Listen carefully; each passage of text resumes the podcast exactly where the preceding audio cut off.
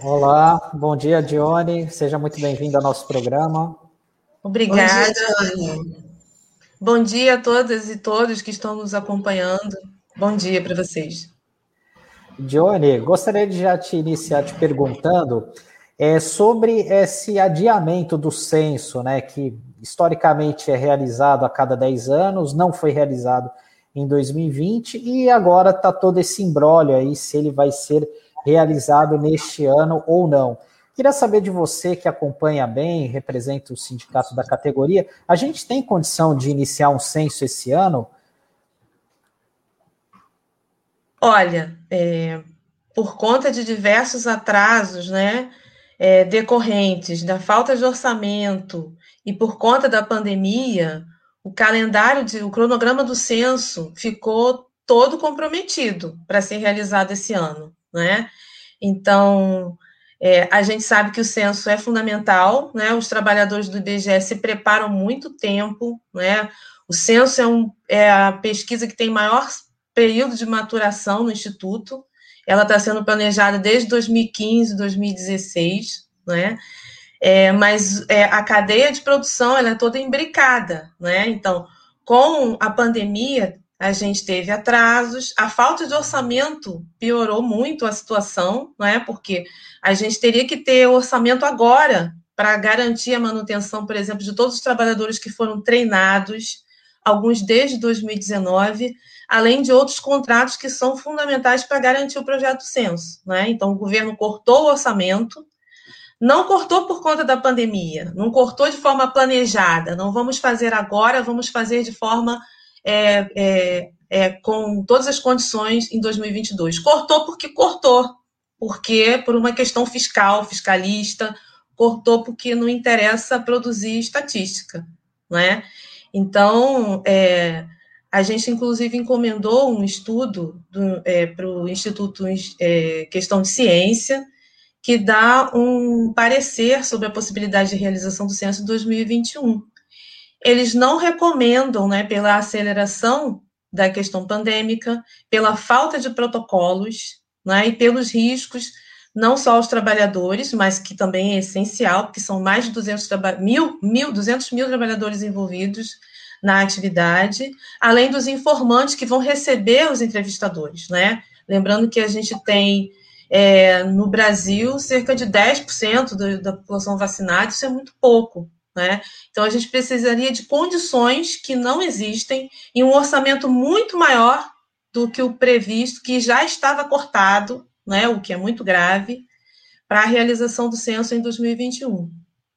Por isso a gente defende o censo com condições adequadas, com condições sanitárias e com orçamento em 2022, não é? Porque não, é, não basta fazer o censo, a gente tem que ter um censo bem feito para atender as necessidades da população, tal como vocês discutiam no quadro anterior, que falava sobre déficit habitacional, sobre política habitacional. A gente precisa de, de estatísticas corretas, bem feitas, para poder fazer um planejamento público eficiente, eficaz, não é? que não jogue dinheiro fora.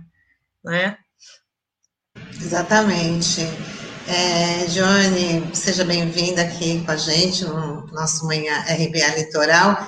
Antes de falar da decisão do ministro do, do, STF, o Marco Aurélio, que apesar de ter sido uma decisão monocrática, ele determinou né, que seja realizado o censo 2021. O censo já era para ser realizado o ano passado, porque ele acontece é de 10 em 10 anos, né? mas ele determinou que o censo seja realizado em 2021. A Cidinha, né, queria colocar isso aqui, ela fala, bom dia, Dione, Cidinha Santos, é, bom dia, Dione, sempre bom ouvir você novamente, depois da conversa na Coalição Negra por Direitos. E ela também faz uma, uma pergunta, quais foram as alterações e implicações no questionário do censo? E foram retiradas algumas questões do questionário, quais foram elas e no que implica no levantamento de dados, o que deixaremos de saber, né? Se houve uma, uma, uma, uma formatação aí, uma nova formatação no, no questionário do censo, sendo que ele deveria ser cada vez mais amplo, né? É. Então, é, em 2019, quando tomou posse o presidente Jair Bolsonaro e indicou é, para a presidência do IBGE Suzano Cordeiro Guerra, foram feitos um conjunto, foram feitas um, um conjunto de alterações no planejamento do censo. Uma delas foi o corte do questionário, um corte drástico do questionário, de cerca de 100 para cerca de 70 perguntas do questionário da amostra, tá? E de 35 para 25 perguntas no questionário, é, questionário básico, porque tem dois questionários no censo, um que todo mundo responde e um da amostra, que é mais amplo, que ele é aplicado a cada, a cada 10 domicílios. Cada 10 domicílios é o questionário da amostra. É, isso, assim, forma resumida, né? Porque a metodologia é mais complexa, mas, assim, resumidamente é isso. Então, com a justificativa de diminuir o orçamento, depois ficou muito claro que essa justificativa não existe, porque o gasto para realizar o censo, ele é indiferente se você tiver 100 perguntas ou, 100, ou 70 perguntas, porque o maior gasto é para colocar o entrevistador dentro da casa das pessoas, é contratar massa de gente. Então, se você está dentro do domicílio, um, um, questionário que tem 100 perguntas e você faz um monte de saltos, não pergunta 100 perguntas para todo mundo. Isso depende do perfil de cada informante. Né? Então, é indiferente se tem 100, se tem 70. Então, não implicou em redução do questionário, implicou, sim, redução drástica da possibilidade de conhecer a realidade brasileira. Por exemplo, houve o corte da pergunta do, do valor do aluguel. O valor do aluguel é fundamental para saber o peso do gasto de, desse gasto no orçamento das famílias. É uma variável fundamental para estimar o déficit habitacional, porque através desse valor a gente vai saber qual, quão comprometido é o orçamento né, é, da família com aluguel e qual a necessidade dele ter uma habitação própria, junto com outras variáveis fornecidas também pelo censo demográfico, quantas famílias é, convivem no mesmo domicílio, né? Então, essa informação ela compõe um cálculo do déficit habitacional. Sem o valor do aluguel, não dá para fazer cálculo do déficit habitacional. Isso é gravíssimo. Né? A gente perdeu a informação de se a pessoa frequenta escola, ela frequenta escola pública ou privada. Né? Isso seria fundamental, é fundamental para você saber qual deve ser o tamanho da rede pública, por exemplo. Né? A gente perdeu informação sobre a migração é, e sobre a emigração internacional.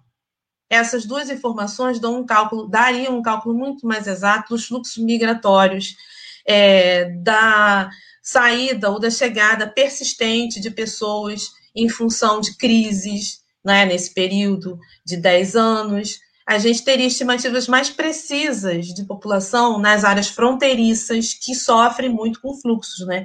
Então, quando a gente está muito interessado, e a ação do Supremo tem a ver com isso, com a estimativa de população, a gente teria que ter olhado com muito mais cuidado os graves cortes que foram feitos no questionário lá em 2019, né? E a gente está tentando sensibilizar o parlamento e a população desde aquela época desses graves cortes. Né? Outra informação que foi cortada e é muito, muito séria é o rendimento da família, o rendimento do domicílio. Porque o que ficou no censo é apenas a apreensão do domicílio, do, do rendimento do responsável pelo domicílio. Né? E isso é muito pouco, porque isso não compõe a renda familiar. Né? Então, como é que a gente vai avaliar exatamente onde que é necessário ter política de transferência de renda, se você não tem uma estimativa precisa sobre o rendimento domiciliar? E é, esse dado foi fundamental lá em 2010, depois de 2010 do censo, para fazer uma busca ativa dos beneficiários, dos, dos elegíveis para benefício de transferência de renda. Né? Então, é outro grave, outra grave perda. Né? Então, a gente tem, assim, alguns, esses são os, os mais importantes, e tudo isso influencia, é, dependendo do, do, do, do, do, da fração da população que você queira analisar, né? É, a Cidinha falou ali pela Coalizão Negra por Direitos. Então, se você quiser ter uma visão precisa para segmento da população negra, necessidade de habitação, necessidade de escola, é, e outras variáveis que você tem uma interseccionalidade com essa, com esse, com a variável de cor ou raça, né? Então você teve muito prejuízo. A gente teve muito prejuízo com esses cortes, né? Então, os, o, é, esse governo ele vem atacando, na verdade, o censo demográfico. O, o IBGE não é de agora, com praticamente essa ação de zerar o orçamento de 2021. Ele vem atacando o censo desde 2019 e vem atacando o IBGE até antes de tomar posse, quando fez é, afirmações sobre as estimativas de desocupação do IBGE. Né? Então, assim, é um ataque à produção do conhecimento, às estatísticas públicas, a possibilidade de conhecer e a possibilidade de planejar né? fazer política urbana, fazer política social, política de educação, política de saúde. Então, é, é muito grave, né? porque a intervenção do Estado, a estatística, ela formata, possibilita a formatação da intervenção do Estado né? na realidade. E isso fica absolutamente prejudicado, fragilizado com os cortes e a desvalorização do IBGE. É, Johnny, é um efeito imediato desse, desse relato que você falou, né, da, da falta de investimento no IBGE, é a precarização dos trabalhadores, né? Eu queria saber como é que está isso hoje é, em relação aos servidores do IBGE, né? E também queria saber se houve uma diminuição do número de servidores temporários aí, né, com esses adiamentos, né, do, do censo, enfim, queria que você pudesse falar, desse um panorama de como é que está essa situação hoje. Então, o, o trabalho do censo, ele requer um pessoal próprio, né, é, o orçamento do censo, os gastos do censo, tem toda uma, uma contabilidade própria, e o processo seletivo dos trabalhadores do censo também é, é específico, né, e para fazer um censo, realmente, é, a casa tem que contratar trabalho temporário. E a lei 8745, teoricamente, a lei ela só permitiria a contratação temporária para essas atividades, para situações especiais, esporádicas, né? Então, é um censo demográfico, uma pesquisa de orçamentos familiares, uma pesquisa é, nacional de saúde, são pesquisas que não têm ou não têm periodicidade é, definida ou tem, ou tem uma periodicidade muito grande, né? Muito, quer dizer, pequena, né? Como é o caso do censo. Então, é, o IBGE contrata especificamente para censo. Essas pessoas não foram, não teve um processo de demissão, até porque o censo está para ser realizado e a gente, e a gente espera manter essas pessoas para realizar o censo. Seria um grave prejuízo se a gente realmente não tivesse orçamento para manter esses trabalhadores que já foram contratados e já foram treinados para o censo. Então, essa é uma questão específica, a gente defende isso, é, a gente está na luta para manter o censo, para manter o censo, manter esses trabalhadores e realmente é, é, garantir que eles trabalhem nessa, nessa operação. Agora, o IBGE contrata de forma ampla e distorcida, usando essa Lei 8745, trabalho temporário para atividades permanentes na instituição. Essa distorção é de longa data e ela aumenta ao longo do tempo, tanto que hoje mais de 50% dos trabalhadores da casa, dos trabalhadores na ativa, são temporários. Esses trabalhadores ficam até três anos na casa, ganham um terço do salário do efetivo, né? praticamente não tem benefícios nenhum e não tem garantia, não tem é, fundo de garantia, é, não tem benefícios que os trabalhadores efetivos têm. Então, é uma mão de obra absolutamente precarizada. E o que é grave, promove um problema institucional, né? E a, as direções que se passam não entenderam isso ainda, um problema grave de gestão do conhecimento. Né? Porque o, o trabalhador efetivo, né, ele treina, treina, treina, treina, e o pessoal vai embora em três anos, né? Você não mantém o conhecimento da casa, você não tem o retorno, né? Porque na construção do conhecimento você tem melhorias, você tem críticas, né? Então é, é algo que você forma e vai embora, não retorna para casa, né? É um gasto né? Porque você gasta com treinamento, gasta com investimento, e você não tem estabilidade dos processos de trabalho. Então, é isso que está acontecendo agora. A gente tem, é, desde o início da pandemia, a gente perdeu cerca de 40% dos trabalhadores temporários. E esse pessoal que foi treinado durante três anos e foi embora, né? Então, os processos de trabalho da casa ficam absolutamente prejudicados, porque, na verdade, acabou se dependendo dessa força de trabalho, que é irregular, né? E a gente já fez contestação jurídica e seguimos fazendo contestação jurídica porque a precarização ela só aumenta, né? Então, agora o, IBGE botou na rua um edital e já fez uma prova para o supervisor temporário, por exemplo, é a distorção da distorção, porque esse supervisor ele vai coordenar um staff, né, de trabalhadores temporários, né, e quem sabe até os trabalhadores efetivos, e da mesma forma ele vai ser treinado e vai embora quando terminar o contrato dele, né? Então o, pro, o processo gerencial da casa também está comprometido, dado que a gente tem cerca de 11% das agências do IBGE que estão distribuídas no território nacional, são, são cerca de 560 agências que tem apenas um trabalhador efetivo, né? Então, esse, trabalha, esse trabalhador efetivo, ele faz todas as tarefas gerenciais, ele dá treinamento, ele gerencia os temporários, ele dá conta de todas as pesquisas, ele faz a primeira crítica e avaliação dos dados, que faz na agência, entendeu? É uma situação absolutamente precarizada e é insustentável no longo prazo, né? Então, é, a situação do IBGE antecipa o que está em debate na, na, reforma administrativa, que é a fragilização dos vínculos, e no caso da, do Instituto de Estatística é gravíssimo, porque o trabalhador do IBGE tem que ser um trabalhador que seja. É, que segure, né, que defenda a metodologia e que não se, é, não se corrompa né, com a pressão do seu chefe. Né? Então, é, o trabalho tem que ser feito de acordo com uma metodologia, as nossas são cotejadas nacionalmente e internacionalmente, né? É, e fazer o que tem que ser feito no nosso trabalho, né? Sem nenhuma influência. E o trabalho, quando ele é fragilizado, quando o vínculo é fragilizado, fica absolutamente suscetível a esse tipo de influência, né? Por isso que a gente tem que ter impessoalidade, né, independência para garantir a autonomia do Instituto de Estatística.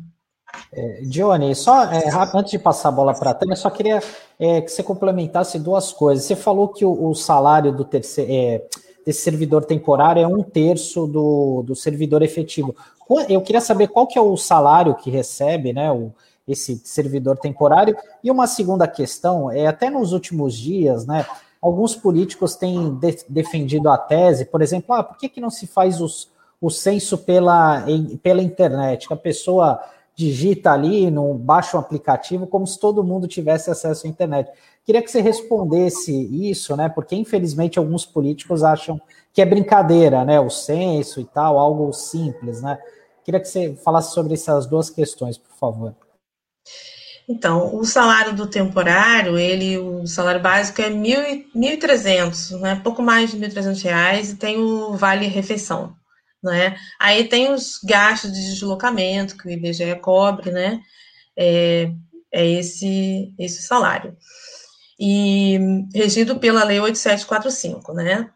Então não tem aqueles benefícios, aqueles aquelas garantias que tem o trabalhador do CLT. Sobre é, a possibilidade de censo, de, de, capta, de metodologias alternativas de levantamento do censo, é, a direção do IBGE, infelizmente, contribuiu para espalhar fake news de que a gente faz, pode fazer um censo misto. A possibilidade de censo misto no Brasil é, é nula, é? porque é, a metodologia de coleta pela internet e pelo telefone não substitui a coleta presencial. Né? E por que, que a gente fala isso? É, puxa, os trabalhadores do IBGE nunca pensaram em levantar dados pela internet? Nunca? É claro que sim, né? Claro que sim. Tanto que em 2010 teve coleta pela internet. Em 2017 e 2018 teve testes é, dentro do projeto do censo, como a gente normalmente faz, testes com modelos alternativos de coleta pela internet, que foram aplicados em 14 unidades da federação. É, teve um censo, depois que Suzana Cordeiro Guerra tomou posse, não acreditou nos nossos testes, não é, como é recorrente, não acreditou no trabalho acumulado da instituição, é, fez um outro teste no censo experimental de Poços de Caldas. Os testes de coleta pela internet dão um resultado pífio, resultado pífio, é muito baixo. O último teste não passou de 3% a coleta pela internet. Porque a gente tem uma realidade que específica nossa. Um em cada cinco domicílios, por exemplo, não tem internet no Brasil. Se você for pensar na qualidade da internet, essa desigualdade se agrava muito mais. Não é? a gente não tem um nível educacional assim, né, tão elevado, que, que permite as pessoas tenham essa, essa, essa prática de responder um questionário pela internet. Né? Então, a gente tem a questão cultural, tem a questão estrutural, não é, não é um problema tecnológico de proposta, de formato do IBGE, é um problema da sociedade, né? que a gente espera evoluir ao longo do tempo. Para isso, tem que ter muita educação, tem que ter muito, muito treinamento, muita, né, muita política pública, inclusive para melhorar esse nível educacional, para a gente chegar como Portugal, que está fazendo o censo agora, né, que as pessoas receberam um link pelo correio e preenchem, e depois, se precisar de ajuda, né, ou tem uma rotina do entrevistador passar na nossa casa. Essa não é a nossa realidade. Não é a nossa realidade. É diferente dos Estados Unidos, que também usa em massa os correios, né? E é um censo caríssimo. Censo caríssimo. O nosso censo é muito barato, né? Então também tem a questão orçamentária que influencia nisso. E tem, no caso, é, a gente tem também uma, informação, uma inform, informalidade nos endereços do IBGE. Então, juntar o endereço com o telefone, né, parear tudo isso, é uma questão muito complexa. É, o cadastro do IBGE é o cadastro mais fiel à realidade, porque a gente tem isso, um absoluto um grau de informalidade também nos endereços. Né? Então, o nosso censo ele é barato, ele é bem feito, porque ele conta com um treinamento em massa, um treinamento em, em cascata. Então, essas fases, elas têm que ser preservadas e valorizadas e ter mais orçamento para fazer publicidade, para informar as pessoas, né? Porque não tem mágica para fazer, para substituir o nosso formato agora. É um negócio que vai vir, essas alternativas virão com a evolução da sociedade, também com muitas políticas públicas, para ter essa mudança cultural e da infraestrutura tecnológica do país. É, Johnny, até reforçando o que você estava falando, comparando aí, falando do censo de Portugal, né? O Brasil é mil vezes maior do, do que Portugal, uma, uma realidade totalmente diferente. E queria que você falasse também sobre os concursos do, do IBGE para poder realizar aí o censo, e se o número de pessoas que foram, que foram treinadas aí a partir de 2015, se elas são suficientes para realizar o censo que pode acontecer agora em 2021, ou se vão precisar reforçar aí o efetivo, os, os temporários, né, como é costume do, do, do IBGE tem processo seletivo para ser realizado. Ele foi chamado, teve um período de inscrições, né, para recenseadores e supervisores, né, e que tem que ser realizado porque é o pessoal que vai estar diretamente envolvido na coleta, né. Então, o edital do IBGE chamava 200 mil pessoas, né, 180 mil entrevistadores e 20 mil supervisores. No que a gente defende para o censo, que é um censo integral, um censo completo, um censo que tenha as perguntas, um censo que seja bem feito, esse número é o número do projeto original. Na verdade, no projeto original do censo seriam 205 mil recenseadores e 25 mil supervisores. Esse corte no número de recenseadores também é muito arriscado. Influencia, vai influenciar a qualidade do censo. Por quê? Porque tem uma rotatividade enorme de recenseadores. Então, as pessoas passam no concurso, entram, veem que é muito difícil, abandonam, o salário é muito baixo, abandonam. Então, a gente precisa resgatar também o número de recenseadores, que do projeto original, que era de 205 mil recenseadores e 25 mil supervisores. Né?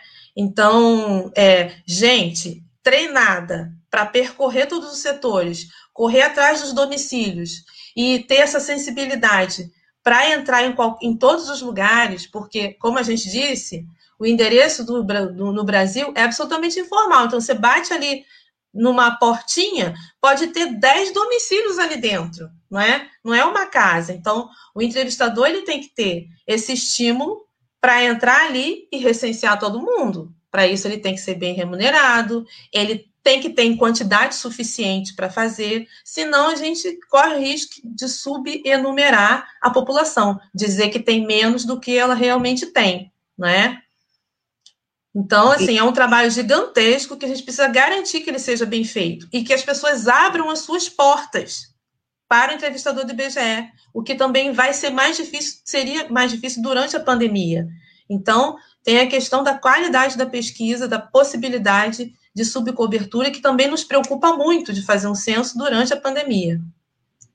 Então, precisa de mais, de mais gente aí para poder fazer esse trabalho, esse trabalho direitinho, né, Johnny? Só queria Isso. questionar a questão da, da, da segurança do recenseador né, que vai lá bater de porta em porta, porque agora é vocês vão estar numa outra realidade, né, que é por conta da, da, da, da pandemia, né? Assim, quais é são os itens é, é, básicos para poder deixar esse licenciador na rua e também se o, vai ter a preocupação com a testagem desse, desses trabalhadores, né? Hum, sim.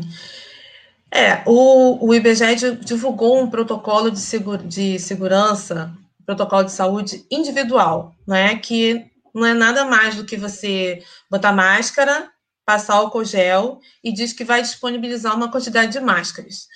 As máscaras que chegaram nas agências são máscaras de pano em que vaza o ar. Né? Então, são máscaras de péssima qualidade e é, esses equipamentos também não estavam previstos no orçamento, né? Então, provavelmente vamos ser obrigados a ir a campo comprando né, o recenseador, tendo que comprar máscara do seu próprio bolso, seu álcool gel, etc. Além disso, como nós é, encomendamos, nós pedimos um diagnóstico, um parecer do Instituto Questão de Ciência, né, presidido pela Natália Pasternak, sobre esse protocolo protocolo de saúde em si ele já é insuficiente. E como protocolo de segurança, é, o protocolo individual não basta, porque precisa ter uma dinâmica de detecção não é, de pessoas com sintoma, afastá-las, e isso não está previsto. Isso não foi pensado em momento nenhum. Não é? Afastá-las e substituí-las, né? Isso afastá-las e substituí-las por uma questão de saúde, além daquela questão técnica que a gente estava falando antes, porque não tem reserva de entrevistador previsto, né? A gente é, deveria ser 10% de reserva de entrevistador. Então, não tem nem pela questão técnica e nem pela questão sanitária. Então, se tem uma contaminação no posto de, de coleta, o que, que vai acontecer? Vai parar a coleta.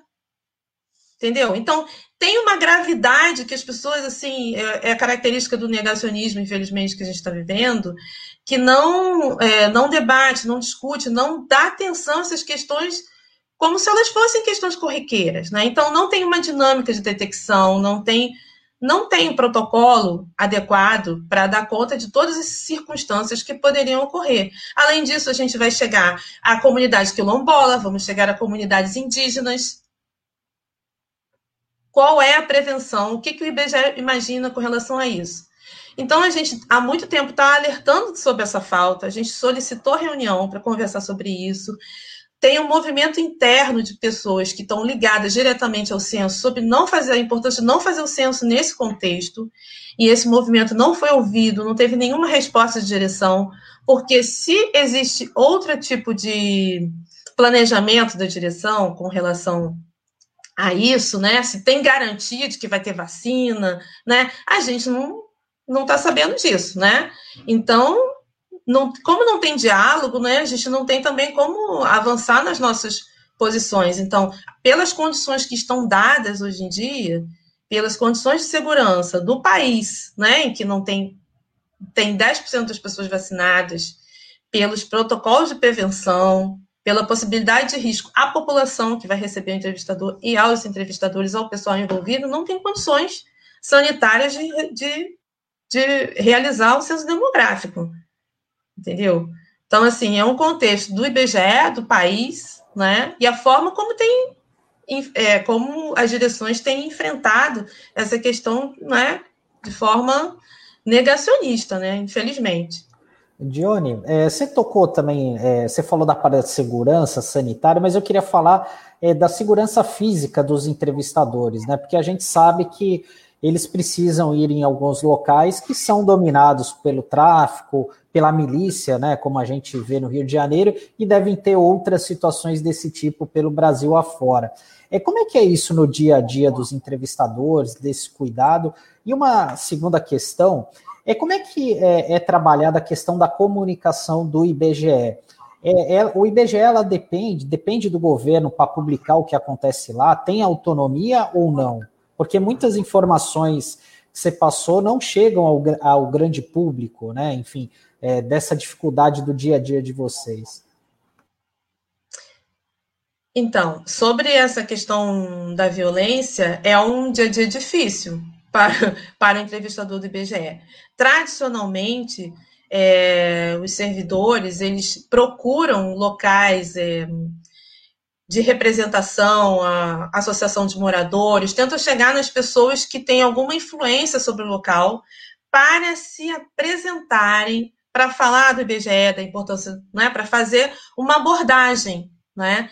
Então, mas tem que ter o mínimo espaço para realizar essa abordagem, né? Então, o censo é definitivo nesse sentido, né? Então, mais uma vez, teria que contar com é, trabalhadores experientes no traquejo dessas questões, coisa que a gente tem cada vez menos, não é?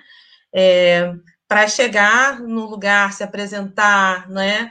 falar do IBGE e abrir a possibilidade de percorrer o setor. Né?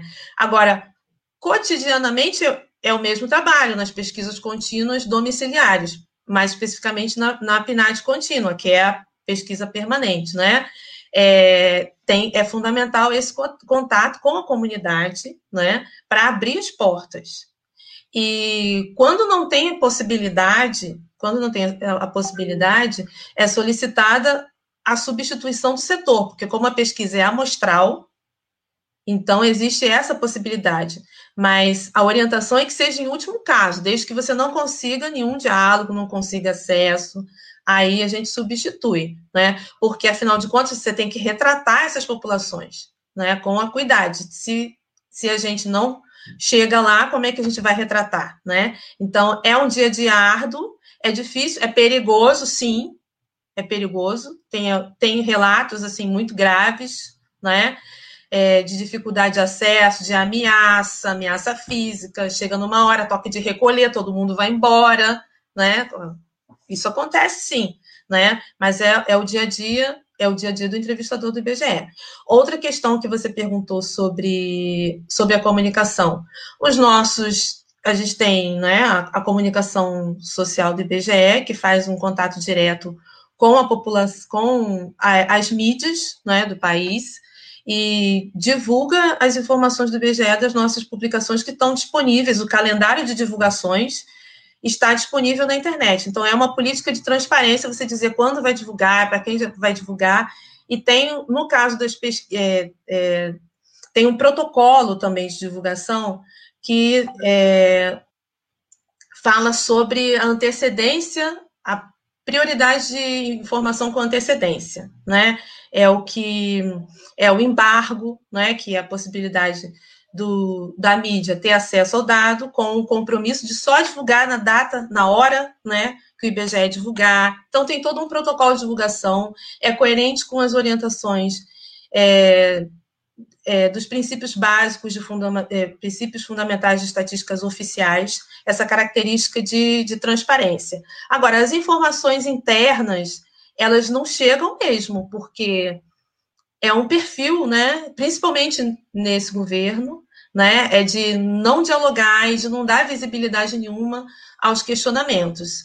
E, infelizmente, a gente não tem nenhum diálogo, a gente só teve uma reunião com a direção do IBGE em 2019, assumiu um novo presidente no mesmo dia que a gente fez, que ele foi é, informado que seria ele, a gente solicitou uma reunião dizendo que a gente precisava conversar sobre essa pauta fundamental que é o censo, que a gente precisava é, garantir recursos para realizar o censo esse ano, porque o sindicato defende o censo, as pesquisas desde sempre. A gente estava lá em 2019 na comissão do orçamento defendendo mais orçamento, quando a direção do IBGE dizia que fazia ele com 2 bi e 300, sendo que o corte foi de 3,1 para 2 bi, né? Depois veio o corte de 2,3 para 2 bi. O presidente atual continua dizendo que vai fazer o censo com 2 bi, né? Então, é, é inacreditável como que, é, claro que é, o, atual presidente do BGE, assim como o anterior, está ali porque são escolha do governo, né, que vai fazer exatamente o que o governo quer, né? Então não vai dizer não com esse orçamento, esse orçamento está baixo. Então isso não foi feito. Eles estão se adequando. A lógica é se adequar ao que dão, né? Então era de 3,1 foi para 2,3, 2,3 para 2, né? Então, vai fazer com dois, sendo que o orçamento deveria ser maior, porque você tem que comprar agora EPI. Lá em 2019, ninguém pensava na pandemia. Tem que comprar EPI, tem que comprar termômetro, não está previsto, né? Tem que ter outra dinâmica de deslocamento, tem que pensar em outras situações. Então, esse, esse diálogo entre quem trabalha e quem toma as decisões não existe no IBGE. Não existe. Tanto que tem esse movimento dizendo que não tem condições dos trabalhadores que não têm condições de fazer o censo nessas condições que estão dadas. Mas quem está na alto escalão segue dizendo que vamos fazer. Vamos fazer. Então. Jones, é, só para. É, tem uma pergunta aqui da Cidinha Santos que é curiosa. Ela quer saber qual é o público mais difícil de ser entrevistado. Ah, geralmente o mais alta renda. Alta renda. E, e Mais alta renda. E até para. Eles se recusam pra... a receber, abrir, porque vivem naquelas é. verdadeiras fortalezas até você Exato. poder chegar, né? É do porteiro, depois tem um outro porteiro, depois tem um... Não é isso? Exato. Parece que você até já foi entrevistadora do IBGE. Eu não é moro na Fortaleza, não. Não, mas é isso mesmo. Assim, são vários é, portais, vários né? Você chega, tenta chegar primeiro no porteiro. Às vezes o porteiro já incorpora a perspectiva de, de vida de, do seu né, chefe, né, do, do dono, que é não quer atender. É, então você tem que fazer um trabalho de abordagem com o porteiro, para o porteiro ajudar você a abrir as portas. Mas é muito, é bem difícil. Alta renda é bem difícil. É bem difícil. Aí quando você. Né, e as perguntas também tem. É, eu não tenho uma estimativa do, de, da subdeclaração, né? Mas dizer a renda é, é, uma tendência, né? A subdeclarar a renda, né? As uhum. altas faixas de renda. Então, é o público mais difícil, sem dúvida. Dione, a gente está chegando no final aqui da entrevista. É, antes de encerrar, eu queria que você falasse de, de como que está esse trabalho de articulação das entidades para barrar essa reforma administrativa, porque a gente sabe pelo ministro Paulo Guedes, né, que os servidores públicos são os inimigos número um, né? Tanto é que naquela famigerada reunião de 22 de abril ele falou que colocou a granada no bolso, né? Enfim, usou aquela, aquele termo infeliz. Como é que está essa articulação das entidades e qual é a perspectiva que vocês têm de barrar esse processo no Congresso Nacional? E depois você já pode é, fazer as suas considerações finais também.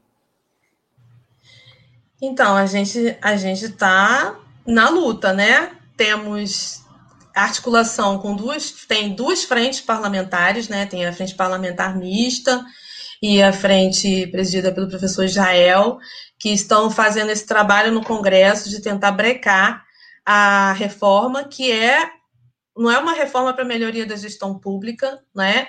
É mais um capítulo de ajuste fiscal, né? É coerente com isso tudo que a gente está vendo, coerente com, gente, com, o que a gente está vendo no IBGE, né? Teve lá a emenda 95, a emenda do teto do gasto, aí depois a reforma da previdência e agora a reforma administrativa, tudo é um contínuo, né? De ajuste fiscal. Não é para melhoria da gestão pública, é na verdade privatizar serviços públicos, né? Então, existe esse conhecimento, existe essa visão de boa parte do Congresso, né? E a gente está partindo né, para tentar é, mudar a opinião e, na verdade, conquistar os indecisos né, do, do parlamento a respeito disso, falando do. alertando sobre a gravidade da reforma administrativa. Estão sendo realizadas audiências públicas, né? É, a gente vê, ontem teve né, a fala do Paulo Guedes, falando com todo o cinismo e não apresentando dados, né, não ter, porque isso é uma característica desse governo, não apresenta dados. Quais são, é, qual a estimativa de melhoria, qual é o orçamento que vai ser diminuído. Então, é, não tem isso, a gente já questionou isso, né?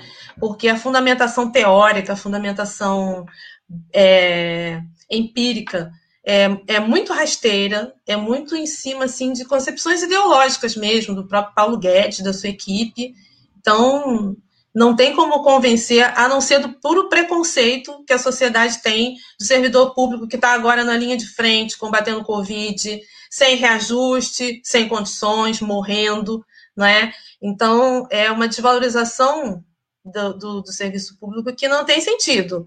Então, contra isso que a gente tenta combater. Então, os servidores públicos reunidos no FONACEF estão fazendo uma ampla campanha de defesa dos serviços públicos, que está em sua página, está no Facebook, em outras mídias, e reproduzido pela, pelas entidades, né, tentando chegar no impacto que a população, na verdade, é, vai ter com essa reforma, né? Porque quem vai sofrer é a população. Porque é, o espaço da diminuição da, das escolas, da educação, vai ser ocupado pela, pela escola privada. Né? E o espaço do, da, do encolhimento do SUS, ou do fim do SUS, que eles já tentaram algumas vezes, vai ser o aumento da saúde privada. E quem que vai pagar isso? Quem vai pagar essa conta? Não é? A gente não tem renda e não tem, não tem estrutura para né, dar conta é, desses serviços privados. Né? E, e, o que foi conquista da gente, conquista na, na Constituição de 88, saúde e educação pública para todos. E estatística para estruturar essas políticas públicas. então, muito obrigada pelo convite, espero que a gente tenha contribuído com o debate para esclarecer mais a população. Obrigada pela iniciativa. Muito bom dia para todas e todos.